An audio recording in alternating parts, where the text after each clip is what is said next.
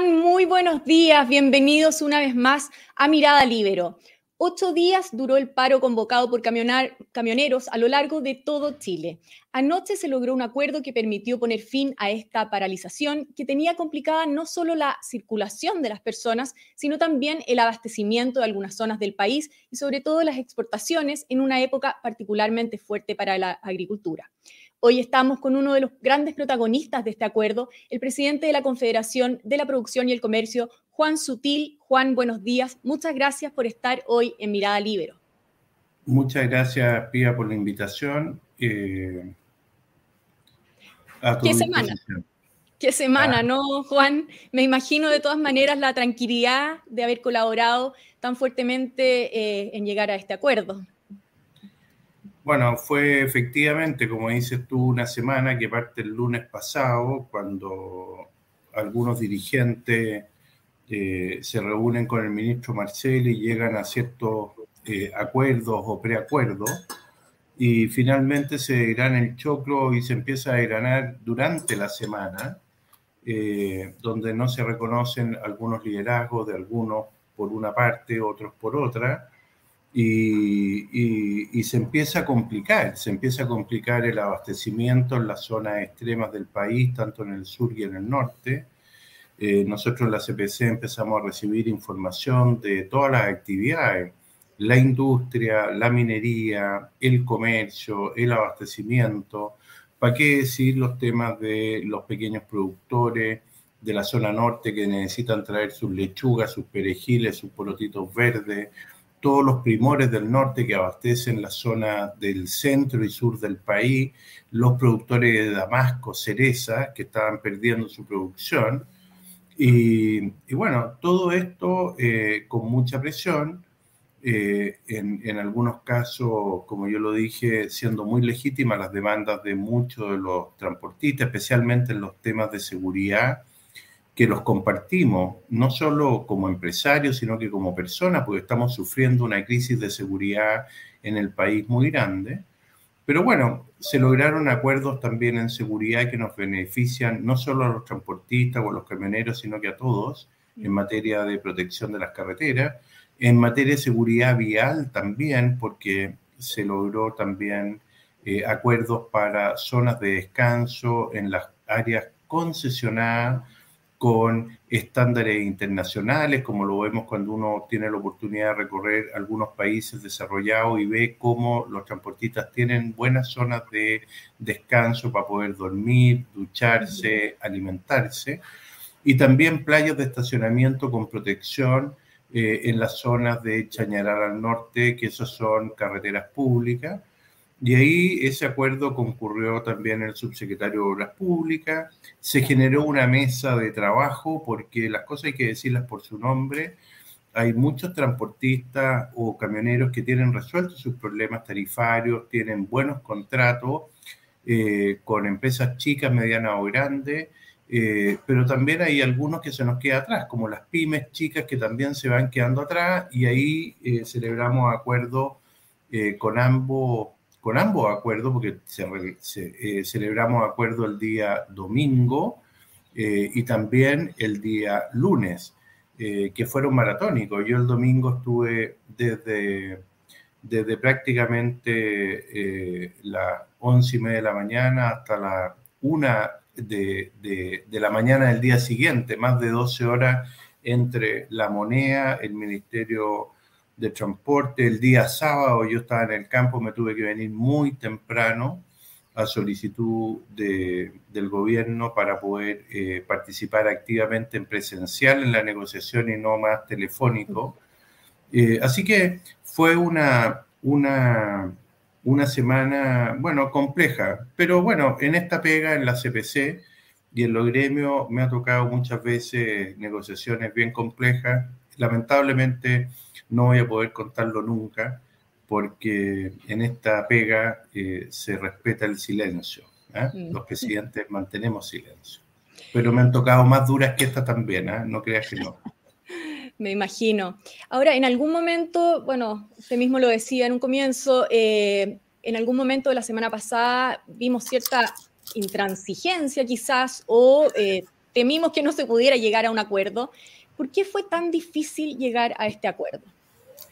Por una razón muy simple, porque eh, primero, efectivamente hay problemas serios de seguridad y eso se fueron develando a través de la negociación, y en eso soy testigo, porque quiero destacar al subsecretario Monsalve su disposición eh, y todo su trabajo, ¿ah? es bien notable. Yo, yo, yo, no había tenido oportunidad de trabajar con, con Manuel y hicimos un equipo durante todos estos días y, bueno, se fueron conociendo eh, todos los problemas que tienen los transportistas, entendiéndolo, y en la medida que se fueron conociendo, se fueron plasmeando en parte del acuerdo.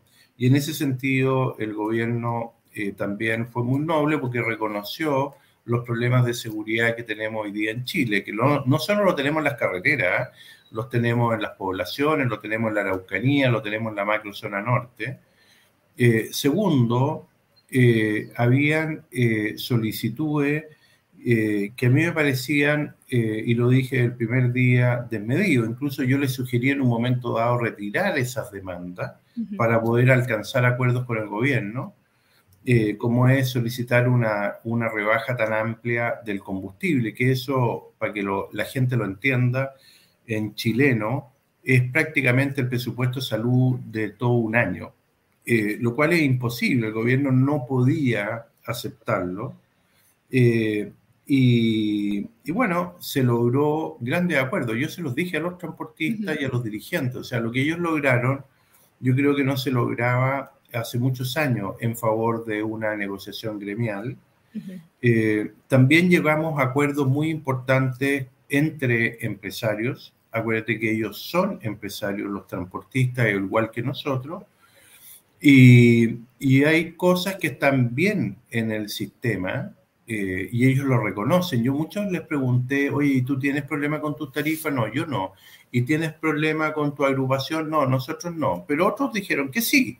Entonces, bueno, yo creo que nosotros en conjunto con ellos eh, quedamos y, en conjunto con la autoridad eh, eh mesas de trabajo que son amplias para todo el sector, por cierto, porque aquí no es excluyente, al contrario, tiene que ser incluyente eh, para trabajar junto con el Ministerio de Economía, Obras Públicas, Telecomunicaciones, eh, en avanzar en todos los temas eh, que son contingentes a los acuerdos que se alcanzaron, entre ellos, por ejemplo, cubrir la 5 Norte con conectividad eh, eh, tanto telefónica como, como Internet, que no la tiene, eh, y dotarla de una serie de elementos, también control carretero para que los, los choferes sepan que están individualizados cada camión en el paso a la carretera,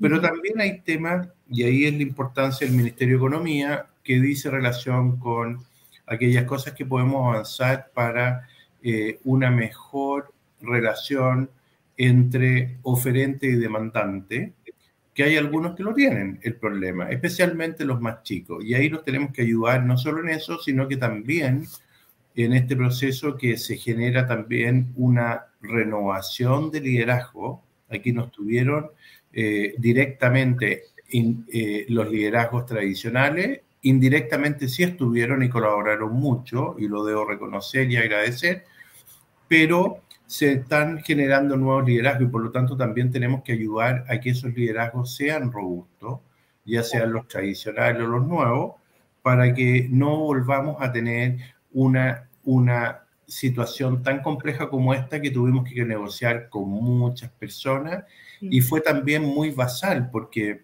todos estos acuerdos demoraron porque tenían que pasar por asambleas, incluso el acuerdo con Fede Quinta, y quiero destacar a los dirigentes de Fede Quinta, eh, eh, eh, porque ellos, en este caso Iván Mateluna o Pedro o el mismo Carlos, ellos tuvieron que ir piquete por piquete explicando de qué se trataba esto. Entonces, no era tan fácil de decir, oiga, vamos a dar una orden y despejar las carreteras. Había que ir a explicarle a los transportistas, porque muchos de ellos son transportistas que son el propio chofer, ellos se definen como camioneros y por lo tanto es quizá una familia que tiene dos camiones y se, se los trabajan los hermanos, el papá, y ellos mismos están ahí eh, tomando sus decisiones. Por lo tanto, esto fue más difícil eh, y más tedioso de lo que la gente piensa que podría haber sido. Totalmente. Juan, eh, pero desde el Ministerio del Interior efectivamente se instaló un poco la idea de que este era un problema, o sea, que era ya a estas alturas entre privados. Es decir, ellos habían entregado ya respuestas a algunas de las demandas de los camioneros, como eran la seguridad, como era la estabilización del precio del combustible, eh, pero incluso el subsecretario Monsalve dijo que se le estaba pidiendo al gobierno algo que correspondía a los privados, que eran las tarifas. Entonces, eh, con esta, con esta posesión, o ¿cómo podría explicarnos qué era eh, específicamente este problema? Bueno, sí y no. Eh, porque esto nace eh, y uno le preguntaba a los transportistas y el propio gobierno le preguntó quienes estuvimos en la mesa negociando y todos eh, indicaban que el 80-90% del problema era seguridad, pero al final era el precio del combustible, muchas veces la piedra de tope de la negociación. Ahora, efectivamente, y quiero destacar lo siguiente, hay hay agrupaciones que se manejan muy bien y que logran equilibrios correctos. Hay empresas que son menores, que pueden tener 10 camiones y que también trabajan equilibradamente bien, eh, o empresas más grandes o agrupaciones de pequeños transportistas que pueden eh, eh, organizarse y participar de las cargas relevantes. El problema que también hay otros que no tienen ese tipo de organizaciones y generalmente toman cargas que son de muy mala calidad. Y ahí fue la importancia de los acuerdos que celebró eh, las confederaciones del transporte con la Confederación de la Producción y el Comercio, representando yo, por supuesto, a, a la construcción, al comercio, a la minería, a la agricultura. Y ahí también destacar que eh, Cristian Allende me acompañó en todo momento, que el presidente de la SNA, Jorge Riesco, porque así lo determinaron el resto de los presidentes que estuvimos nosotros en la mesa. Y por lo tanto, me refiero al resto de los presidentes de la CPC, eh, creo que vamos a tener que iniciar eh, el trabajo. Esto es, perdona, para mí eh, es el principio del camino, eh, Pía. Yo creo que este es un problema que es muy profundo. Eh, los temas de seguridad no se resuelven de un día para otro.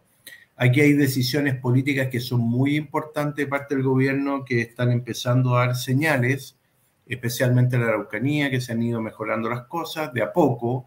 y en el norte también, pero bueno, hay decisiones que son más largas y eso también era parte de de lo que había que entender. Eh, voy a ser bien gráfico, pero nosotros estamos como en la cultura del WhatsApp. Tú mandas un WhatsApp, tú quieres ver al tiro las rayitas azules y esperas la respuesta prácticamente en segundo.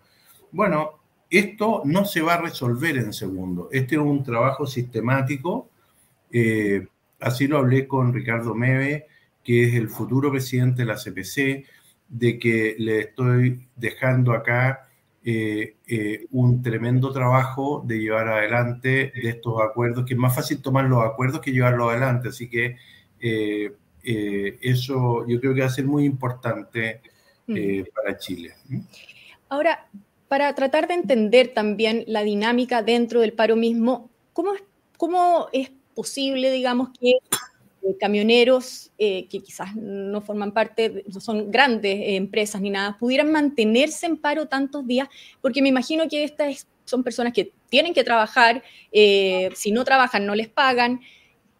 ¿Hay presiones o hubo presiones de, algún tipo de alguien detrás de estos camioneros? ¿O cómo, cómo lo adviertes tú?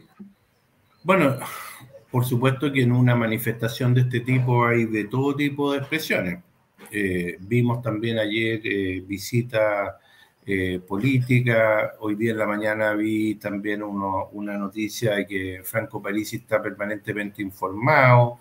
Eh, también hubo visitas de, de, la Vanessa Kaiser y otras personas, los transportistas, y te puedo nombrar un montón de gente que los visite. Y yo creo que eso es bueno porque también da mayor presencia. Lo importante es no sacarle un rédito inadecuado político.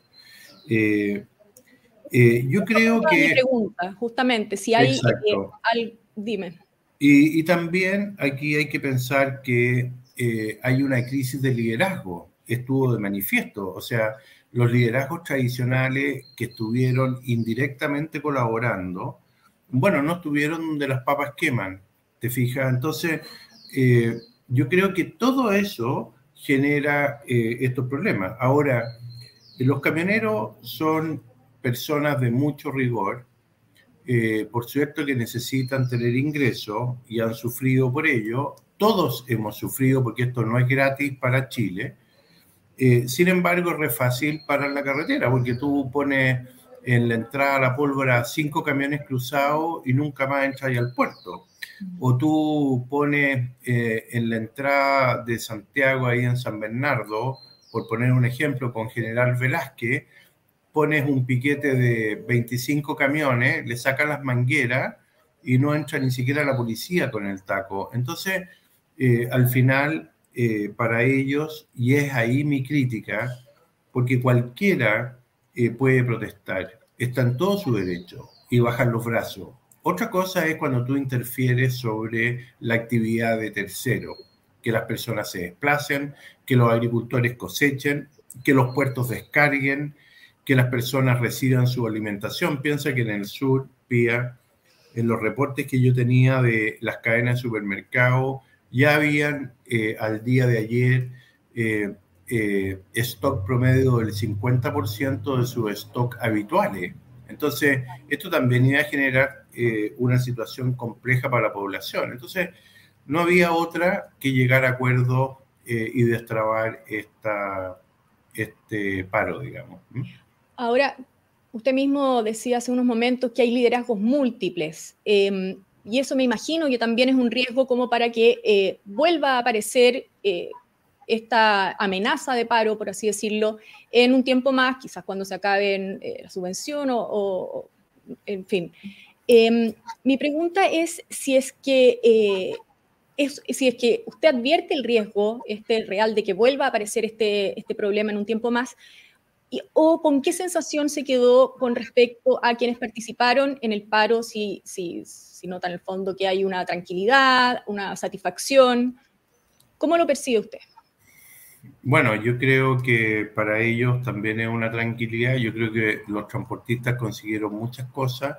Es inédito de que el gobierno eh, se haya comprometido a presentar un proyecto de ley para ponerle un techo máximo del precio actual al petróleo y que en caso de subir se mantiene congelado por cuatro meses. Tú puedes comprender, Pía, que si mañana el señor Putin, que a mi juicio es bastante loco, eh, decide disparar un misil, el petróleo va a duplicarse en valor. Y eso es un riesgo que el gobierno tomó y hay que valorarlo. Eh, y, en ese sentido no es menor eh, la situación. Eh, y por lo tanto, yo creo que obtuvieron ahí algo muy importante y también nosotros tenemos un sistema de modificación del precio de los combustibles semanal que se va ajustando a través del MEDCO y ahora a petición de los transportistas. Primero era una modificación a 15 días y finalmente a solicitud de Iván Mateluna, eh, se modificó a tres semanas con una reajustabilidad de 15 pesos. Por lo tanto, se fueron encontrando los caminos para llegar a estas soluciones. Eh, yo creo que esto demuestra la importancia de lo público y privado.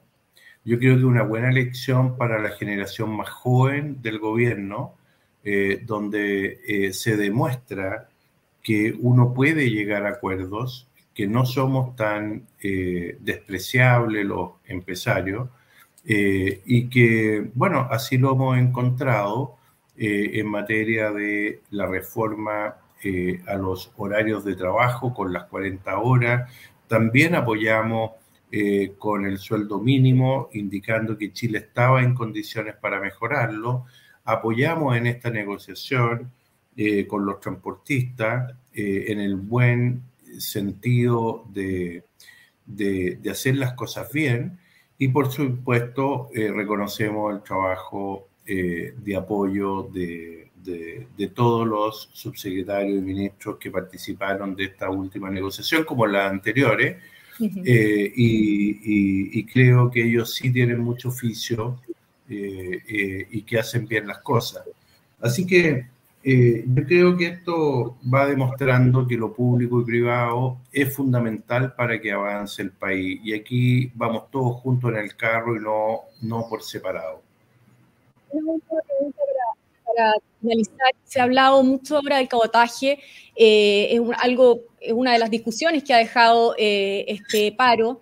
se ha hablado también de los trenes, pero quisiera saber cuál, cuál, es su opinión sobre esta idea este proyecto de cabotaje, que en, el fondo lo que plantea es que permite a barcos extranjeros, de, bandera extranjera, que están solo autorizados a desembarcar en Chile, que durante sus trayectos hagan transporte de carga dentro de Chile, ¿no?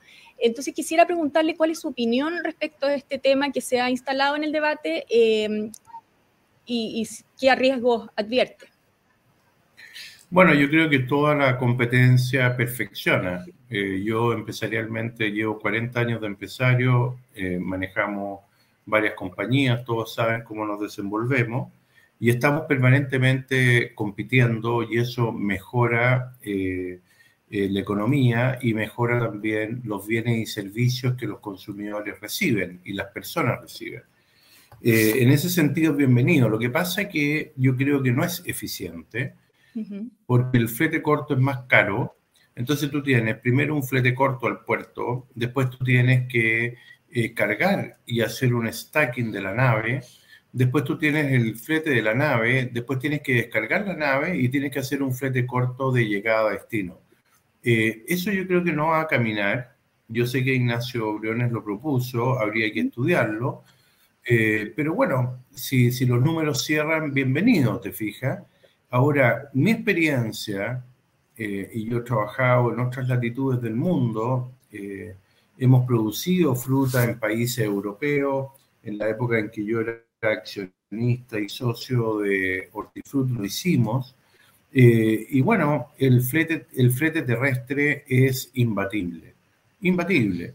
Y cuando uno ve en los países europeos la cantidad de camiones que funcionan todo el día, cuando ellos tienen una red ferroviaria enorme, eh, eh, grande, eh, es, es impresionante cómo se desplazan y todavía son muy competitivos.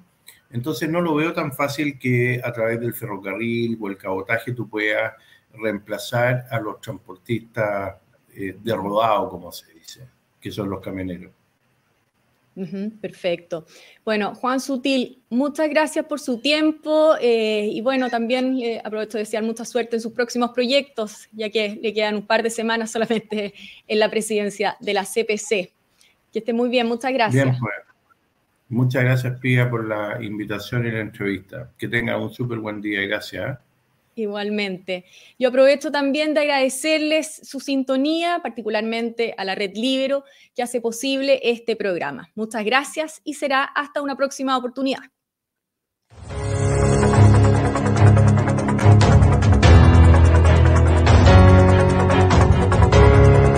El Libero, la realidad como no la habías visto.